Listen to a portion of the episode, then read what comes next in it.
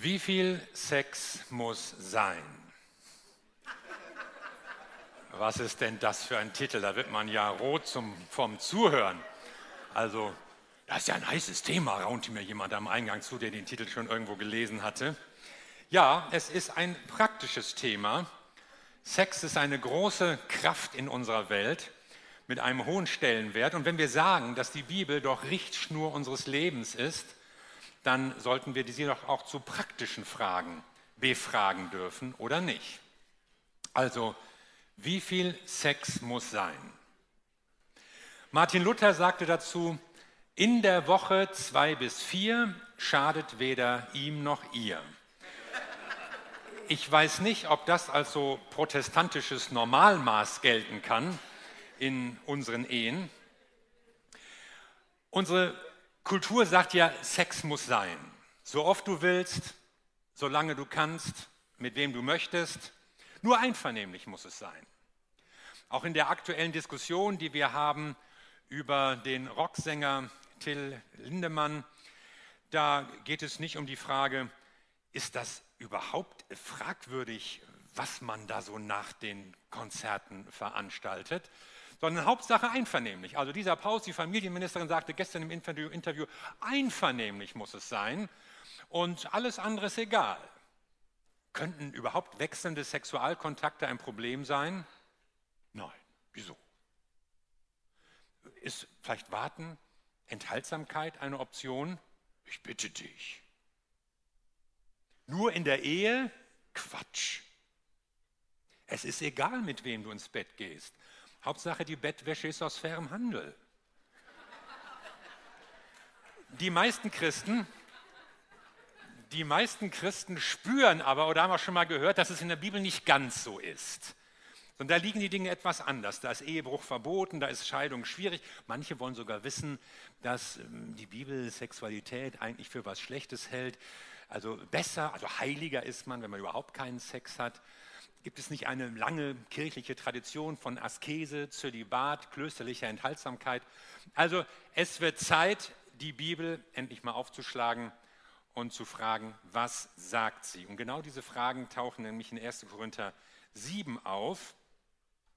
Nun zu der Frage, die ihr mir in eurem Brief gestellt habt, schreibt Paulus. Ihr sagt, es ist gut für einen Mann, wenn er überhaupt nicht mit einer Frau schläft. Also da waren Leute, die hatten irgendwie auch gehört, Sex ist schlimm, böse, irgendwas komisches, komm, wir lassen besser mal die Finger davon. Darauf antworte ich, sagt Paulus. Damit niemand zu einem sexuell unmoralischen Leben verleitet wird, ist es besser, wenn jeder Mann seine Frau und jede Frau ihren Mann hat. Der Mann soll seine Frau nicht vernachlässigen und die Frau soll sich ihrem Mann nicht entziehen. Denn weder die Frau noch der Mann dürfen eigenmächtig über ihren Körper verfügen, Sie gehören einander. Keiner soll sich dem Ehepartner verweigern, außer beide wollen eine Zeit lang verzichten, um für das Gebet frei zu sein. Danach kommt wieder zusammen, damit euch der Satan nicht in Versuchung führen kann, weil ihr euch nicht enthalten könnt. Also der Wunsch nach Sex ist da, das weiß natürlich auch Paulus, dem eigentlich nichts Menschliches fremd ist. Und er lässt kein Wort dafür, davon fallen, dass das Christen eigentlich gar nicht ansteht und lass mal die Finger davon oder irgendwie sowas.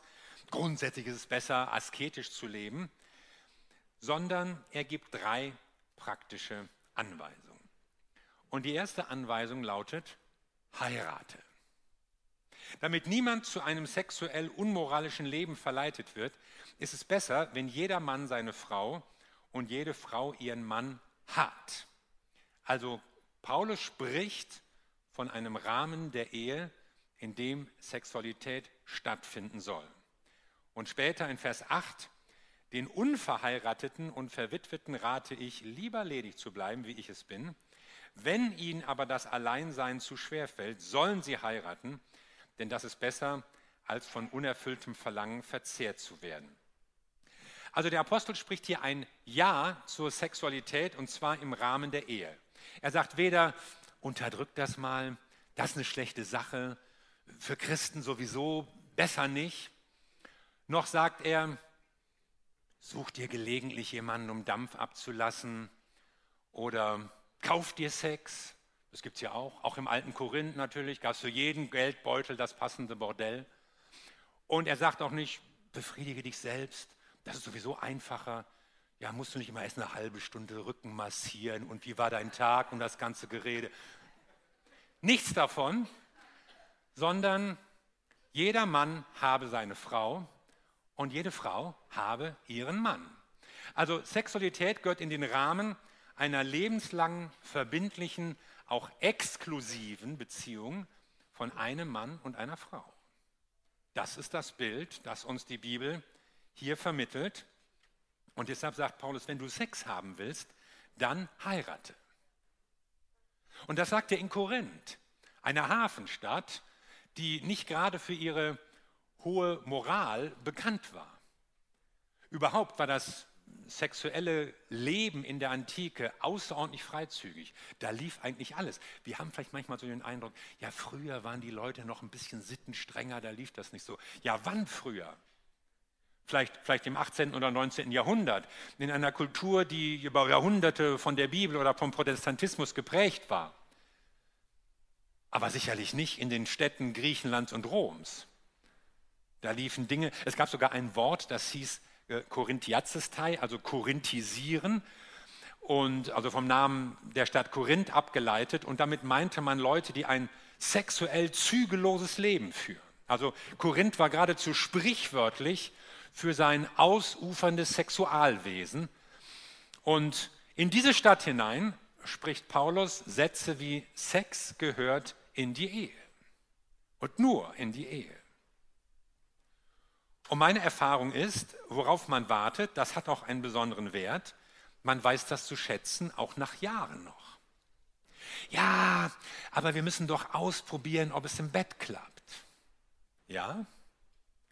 Probier lieber aus, ob es im Gebet klappt. Das ist vielleicht noch substanzhafter und wichtiger. Oder im Gespräch. Denn da, wo Liebe und Respekt und Verantwortung gelebt werden, da klappt es auch im Bett. Warum nicht? Die Bibel sagt also ganz offen, sexuelles Begehren ist ein Heiratsgrund. Sex ist kraftvoll, es ist auch, kann auch zerstörerisch sein, wenn es im falschen Rahmen passiert. Viele Menschen tragen Wunden, Schmerzen, Narben, Verletzungen durch irgendwelche Beziehungen dieser Art. Und deshalb weist Gott ihm einen Rahmen zu. Und man muss, wenn man heiraten will, also auch keine frommen Gründe vorschieben. Ja, wir wollen gemeinsam dem Herrn dienen. Nein, ihr dürft doch sagen, wir wollen Sex haben, deshalb wollen wir heiraten. Man könnte sich natürlich leicht darüber aufregen, weil sich das so einfach anhört. Sie sollen heiraten. Ja, Paul ist toll. Das kann man sagen, wenn man es noch nicht versucht hat. Aber, aber ich finde keinen oder es klappt nicht oder es ist schwierig. Du weißt gar nicht, wie kompliziert das hier in Hamburg ist. Wir werden darüber noch sprechen.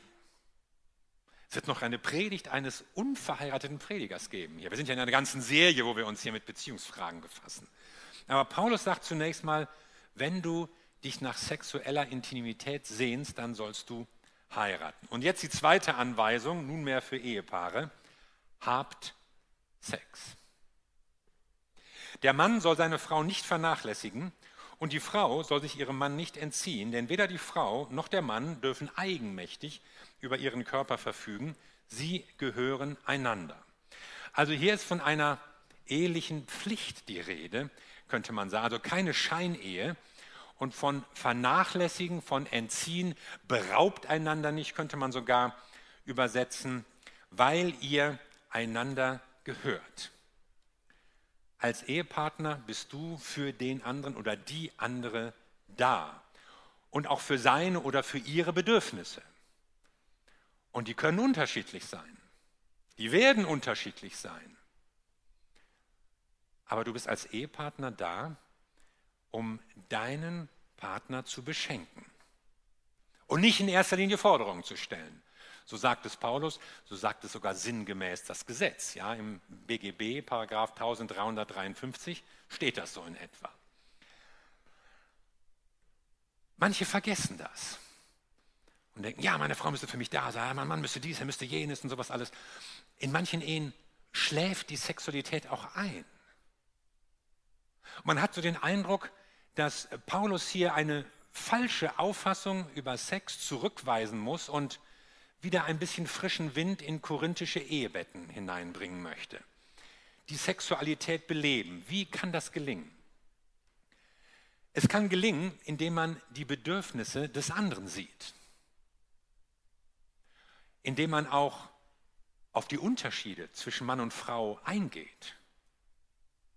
Sie haben nämlich unterschiedliche Empfindungen. Man vergleicht das ja manchmal so mit Glühlampe und Bügeleisen. Ja? Die Glühlampe knippst du an und dann ist es hell. Ja, und bei manchen reicht es zack und dann sind sie auch sexuell auf Sendung. Und andere, könnt ihr ja mal selbst aus eurer Erfahrung sagen, brauchen eher ein bisschen länger. Ein Bügeleisen braucht ein bisschen länger, bis es warm wird.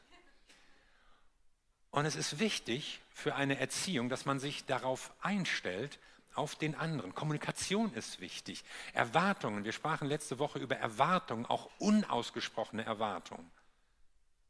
Die können jede Ehe ruinieren. Redet miteinander. Redet auch über sexuelle Themen, Vorstellungen, Erwartungen. Ja, und manchmal fragen Leute, ja, was ist erlaubt in christlichen Ehen?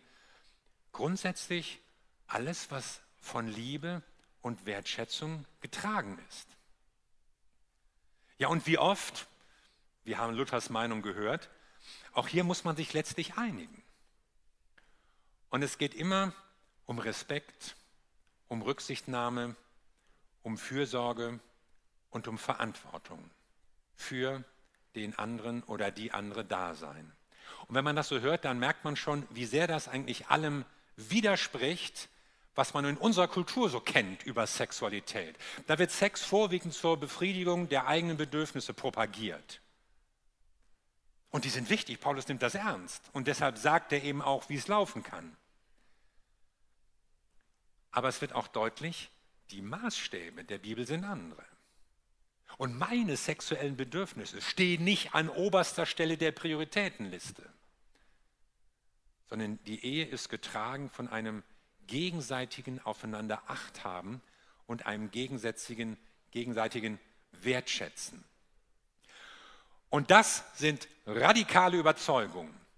Radikal, weil Sex nur in der Ehe mit einem Partner gelebt werden soll. Das war damals für die Leute fast unfassbar. Radikal neu, weil von der eigenen Bedürfnisbefriedigung weggelenkt wird zu dem, was der Partner oder die Partnerin möchte. Und radikal unerwartet, weil die Rechte von Mann und Frau ebenbürtig und identisch beschrieben werden. Weder die Frau noch der Mann dürfen eigenmächtig über ihren Körper verfügen. Dass die Frau über den Körper ihres Mannes verfügt, das war in der Antike unerhört. Umgekehrt, das war klar, das war immer so. Da würden sie alle nicken. Der Mann konnte sich schon immer mehr erlauben. Aber jetzt kommen die Christen und sagen, das läuft jetzt anders. Und sie sagen das in einer Welt, die von einer hohen Promiskuität, einer hohen sexuellen Zügellosigkeit geprägt war und einer leichten Verfügbarkeit von Sexualität. Und dann kommen sie an und setzen so hohe Maßstäbe an. Wenn ein Gemeindeberater, ein, ein, Unternehmensberater am Tisch der Apostel gesessen hätte, der hätte garantiert gesagt, Leute, wenn ihr wollt, dass Leute zu euch in die Gemeinde kommen, dann dürft ihr nicht solche Regeln aufstellen. Sex wollen die Leute immer. Wenn du in den Spaß verdirbst, dann, dann kommt kein Mensch.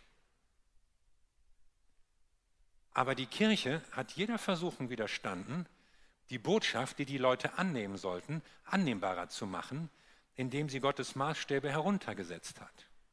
Macht ruhig weiter. Macht, wie ihr Bock habt. Kann denn Liebe Sünde sein? Sondern sie hat von Anfang an die volle eheliche Treue beider Ehepartner hochgehalten und sie hat von Anfang an der Sexualität den Rahmen der Ehe zugewiesen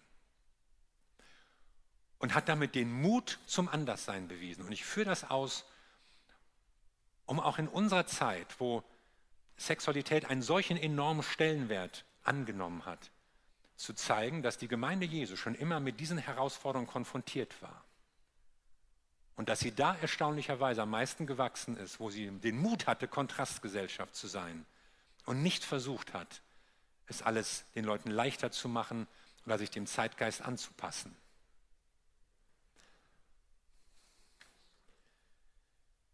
Und Gott schenkt die Sexualität nicht nur zur Fortpflanzung, sondern zum gegenseitigen Lieben, gegenseitiger Hingabe, gegenseitiger Freude. Es ist ein beständiges einander hingeben mit Liebe und Zuneigung und es darf einfach auch Spaß machen. Also, Paulus sagt, heiratet und habt Sex und jetzt kommt die dritte Aufforderung, betet. Keiner soll sich dem Ehepartner verweigern, außer beide wollen eine Zeit lang verzichten, um für das Gebet frei zu sein. Danach kommt wieder zusammen, damit euch der Satan nicht in Versuchung führen kann, weil ihr euch nicht enthalten könnt. Also bei Paulus gibt es eigentlich nur einen Grund für Atempause im Ehebett und das ist Gebet. Also ein hoher Stellenwert der Sexualität, das merken wir. Kein, oh, wir sind darüber hinweg und brauche ich nicht. Auch kein frommer Verzicht, Christen machen das nicht oder sowas. In manchen Ehen erschlafft ja die Sexualität und da geht, mit, geht schleichend etwas verloren, was nach Gottes Plan eigentlich dazugehört. Und das ist eigentlich schade. Und dieser sexuelle Kontakt sollte nicht einfach gestrichen werden, schon gar nicht einseitig, um damit den anderen möglicherweise zu irgendwelchen Dummheiten zu verleiten. Und dennoch, sagt Paulus, es gibt Dinge, die sind wichtiger als Sex, nämlich beten. Und warum ist das so? Warum ist Beten noch wichtiger als Sex? Weil du beim Beten Gott begegnest. Beim Sex begegnest du deinem Partner, aber beim Beten begegnest du deinem Schöpfer. Und nur in dieser Beziehung findest du deine Bestimmung. Findest du die Berufung deines Lebens. Die Sexualität ist ein starkes Bedürfnis, eine starke Kraft, aber es bringt dich nicht, sie bringt dich nicht in deine Bestimmung hinein. Sie kann nicht sinnstiftend in deinem Leben wirken. Das findest du nur, wenn du deinen Schöpfer kennenlernst. Und jetzt gehen wir noch mal einen Schritt weiter zurück, auch zu Jesus. Jesus äußert sich auch zu diesem Thema in Matthäus 19 und sagt, habt ihr nicht gelesen, was in der Heiligen Schrift steht? Da kamen nämlich einige Leute zu ihm, so lauernd an, es gab nicht nur die stellten so lauernde Fragen an Jesus. Wie ist das eigentlich mit Scheidung? Darf man sich scheiden lassen? Aus jedem Grund? Aus welchem Grund denn? Aus welchem Grund nicht? Wann darf man seine Frau entlassen? Also meine ist nämlich so und so. Und Jesus sagt, habt ihr nicht gelesen, was in der Schrift steht? Da heißt es doch, dass Gott am Anfang die Menschen als Mann und Frau schuf und sagte, ein Mann verlässt seine Eltern und verbindet sich so eng mit seiner Frau, dass die beiden eins sind mit Leib und Seele. Sie sind also eins und nicht länger zwei voneinander getrennte Menschen. Und was Gott zusammengefügt hat, das soll der Mensch nicht scheiden. Da ist viel Stoff in diesem Text. Ich will nur einen Punkt hervorheben. Geschaffen als Mann und Frau. Also es gibt anscheinend nicht den einen Prototypen des Menschen, sondern der Mensch existiert immer in einer bestimmten sexuellen Distinktion, in einem bestimmten Geschlecht. Und das unterscheidet ihn von anderen, eben Mann und Frau. Und damit ist eine grundsätzliche Unvollständigkeit des Menschen ausgedrückt. Der Mensch ist ein Beziehungswesen und er ist immer auf jemand anderes bezogen. Wir sind nicht fürs Alleinsein geschaffen. Wir sind nicht als beziehungslose Wesen gedacht. Und warum ist das so? Gott schuf den Menschen nach seinem Bilde, so heißt es am Anfang. Und Gott selbst existiert nicht alleine. Denn Gott existiert als Vater, Sohn und Heiliger Geist. Also Gott ist nicht allein, sondern Gott selbst ist Gemeinschaft, Beziehung ist Liebe. Und den Menschen hat er nach diesem Bilde geschaffen. Und deshalb, deshalb ist er als Beziehungswesen geschaffen mit dem eigentlich unauslöschlichen Bedürfnis, Gemeinschaft mit anderen Menschen zu haben. Wir sind also nicht für die Einsamkeit geschaffen, sondern wir sind als einzelne Menschen nicht ganz. Und ich sage nicht, ja, die Singles sind nicht ganz und die Verheirateten sind aber doch ganz. Nein, wir alle brauchen Gemeinschaft und Beziehung, damit unser Leben, damit wir funktionieren. Ja, aber was ist jetzt, wenn Leute keinen Partner finden oder nicht können oder nicht dürfen? Was ist, wenn Leute ganz anders empfinden als hier beschrieben? Kennt Jesus eigentlich nur dieses typische binäre Schema von Mann und Frau? Und was ist, wenn Leute da nicht reinpassen? Dann können wir weiterlesen in Vers 12, wo folgendes steht. Manche, sagt Jesus, sind von Geburt an zur Ehe unfähig. Andere werden es durch menschlichen Eingriff. Und es gibt Menschen, die verzichten von sich aus auf die Ehe, um sich Gottes himmlischem Reich ganz zur Verfügung zu stellen. Wer das begreift, der richte sich danach. Jesus redet hier also von sexuellen Minderheiten. Er redet von Leuten, die schon damals nicht so in das Schema von Mann und Frau hineinpassten, die aus verschiedenen Gründen aus dieser Geschlechterpolarität herausfielen, die aus der Norm der damaligen Gesellschaft irgendwie herausstachen. Inwiefern? Manche sind mit einer abweichenden Sexualität geboren, von Anfang an. Andere sind durch Menschen verändert worden. Offenbar spielt Jesus an auf Eunuchen, also Jungen oder Männer, die kastriert wurden. Meistens wurde das ja getan, wenn Leute an irgendwelchen Fürstenhöfen bestimmte Dienste tun sollten.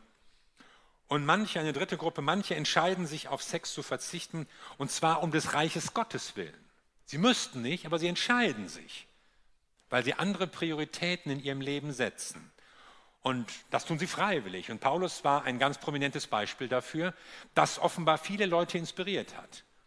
Es hat in der christlichen Kirche immer Menschen gegeben, die gesagt haben, ich verzichte auf Ehe, auf Familie und Sex, weil ich Menschen dienen möchte, weil ich missionarisch arbeiten will, weil ich für Pflegebedürftige da sein will, wenn ihr an die Diakonissen oder solche Bewegungen denkt. Also Jesus hat einen Blick für Menschen, die nicht in das normale binäre Schema hineinpassen. Und Jesus stellt fest, dass die Ehe und damit ein sexuell aktives Leben nicht für jeden Menschen auf dieser Welt der richtige Weg ist. Aber jeder braucht Gemeinschaft und Beziehung. Keiner von uns kann leben ohne den Bezug zu anderen Menschen. Aber diese Beziehung muss nicht zwingend sexueller Natur sein. Sexualität ist also nicht so wie Essen und Trinken oder wie Atmen. Darauf kann man nicht verzichten. Ja, man muss immer atmen. Und auch Essen und Trinken muss man eigentlich, sonst würde man irgendwann sterben. Aber niemand stirbt, weil er zu wenig Sex hat. Nachweislich. Denn Sexualität kann man kontrollieren. Man kann sie stimulieren oder man kann sie ruhen lassen. Man kann sich an ständige Erregung und Befriedigung gewöhnen, sie sogar suchen. Man kann sich aber auch disziplinieren. Man kann sich entscheiden, Orte, Situationen, Bilder zu meiden, die zur sexuellen Erregung oder Unzufriedenheit beitragen. Es ist nicht egal, was du siehst, was du hörst, was du liest oder was du auf dich einwirken lässt. Und auf unsere Eingangsfrage, wie viel Sex muss sein, würden die beiden, Jesus und Paulus, wahrscheinlich antworten, Sex muss gar nicht sein. Aber wir brauchen Beziehung und Gemeinschaft.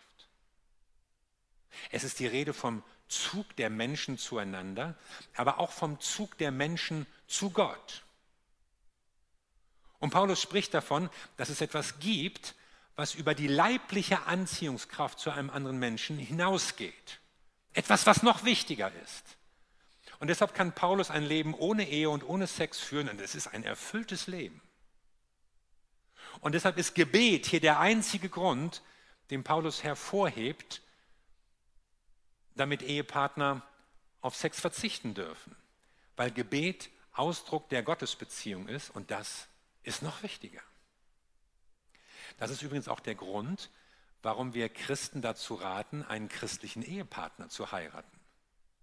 Wie will man denn sonst übereinkommen, sich Zeit zum Gebet zu nehmen? Und das auch noch als Alternative zum Sex.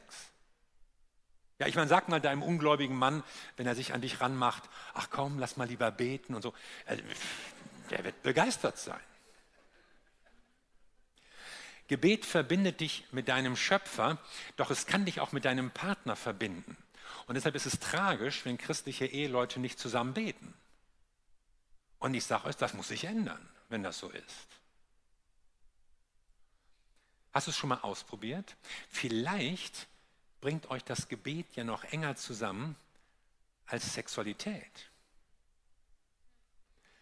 Gebet ist nämlich auch immer ein Ausdruck der Demut, des Wissens, wir schaffen das nicht alleine. Wir brauchen Gottes Hilfe in unserem Leben.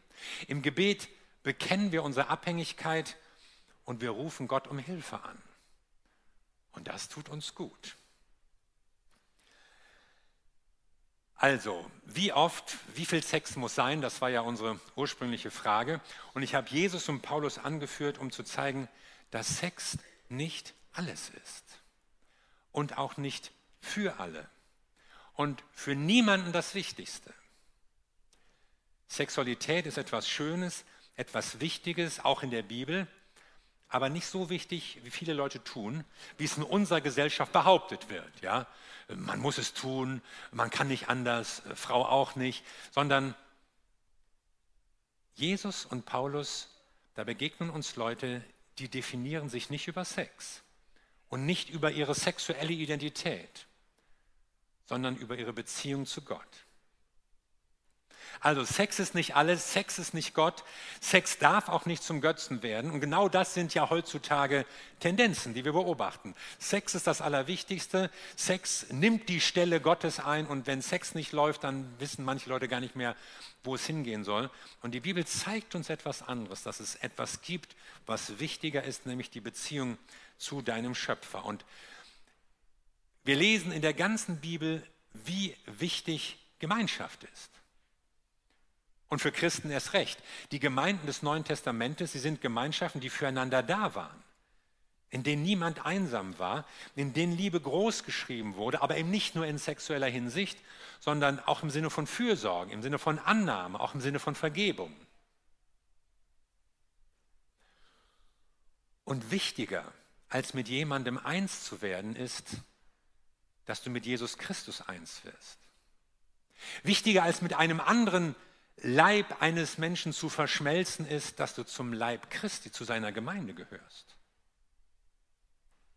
Wichtiger als mit einer rauschenden Hochzeit in eine glückliche Partnerschaft einzuschwingen, ist es, bei der Hochzeit des Lammes dabei zu sein. Wie Jesus diesen Moment der Vereinigung mit seiner Gemeinde im Himmel nennt. Und noch wichtiger als das Glück, eigene Familie oder Kinder zu haben, ist es, ein Kind Gottes zu sein. Und warum? Weil Jesus die Ehe vergleicht mit der Liebe, die Jesus Christus zu seiner Gemeinde hat. Und er zeigt, das ist der Maßstab, an dem wir uns orientieren. Also die Bibel ist praktisch. Paulus sagt, heiratet, habt Sex, betet, aber lasst uns nie vergessen, dass Ehe und Sexualität nicht das Wichtigste im Leben sind, nicht für jeden der Weg Gottes sind, aber dass wir alle Beziehungen brauchen. Und zwar Beziehungen mit Menschen und vor allen Dingen Beziehungen mit Gott. Amen. Lass uns zusammen beten.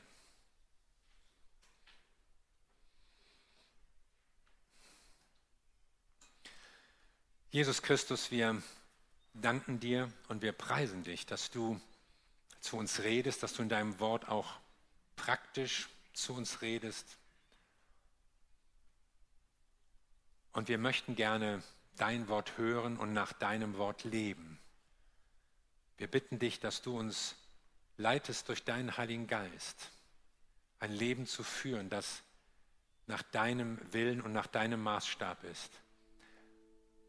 Ein Leben, bei dem wir uns auch manch Schleif und manch Schmerz sparen können, wenn wir uns an dein Wort halten. Und ich möchte beten, Herr, für Ehepaare in dieser Gemeinde, dass du sie stärkst, dass du ihre Liebe stärkst, ihre Vertrautheit, ihre Zusammengehörigkeit. Segne du sie, Herr. Und da, wo Menschen heute merken, dass es in ihrem Leben, auch in ihrer Ehe nicht so läuft, wie du es willst und wie sie sich selbst das wünschen, dann bitte ich dich um das Wirken deines Geistes und bete um deine Hilfe, dein Reden, dein Handeln, deine Kraft. Denn deine Kraft ist uns geschenkt, dein Geist ist uns geschenkt, damit du unser Leben verändern kannst nach deinem Willen und nach deinem Herzen.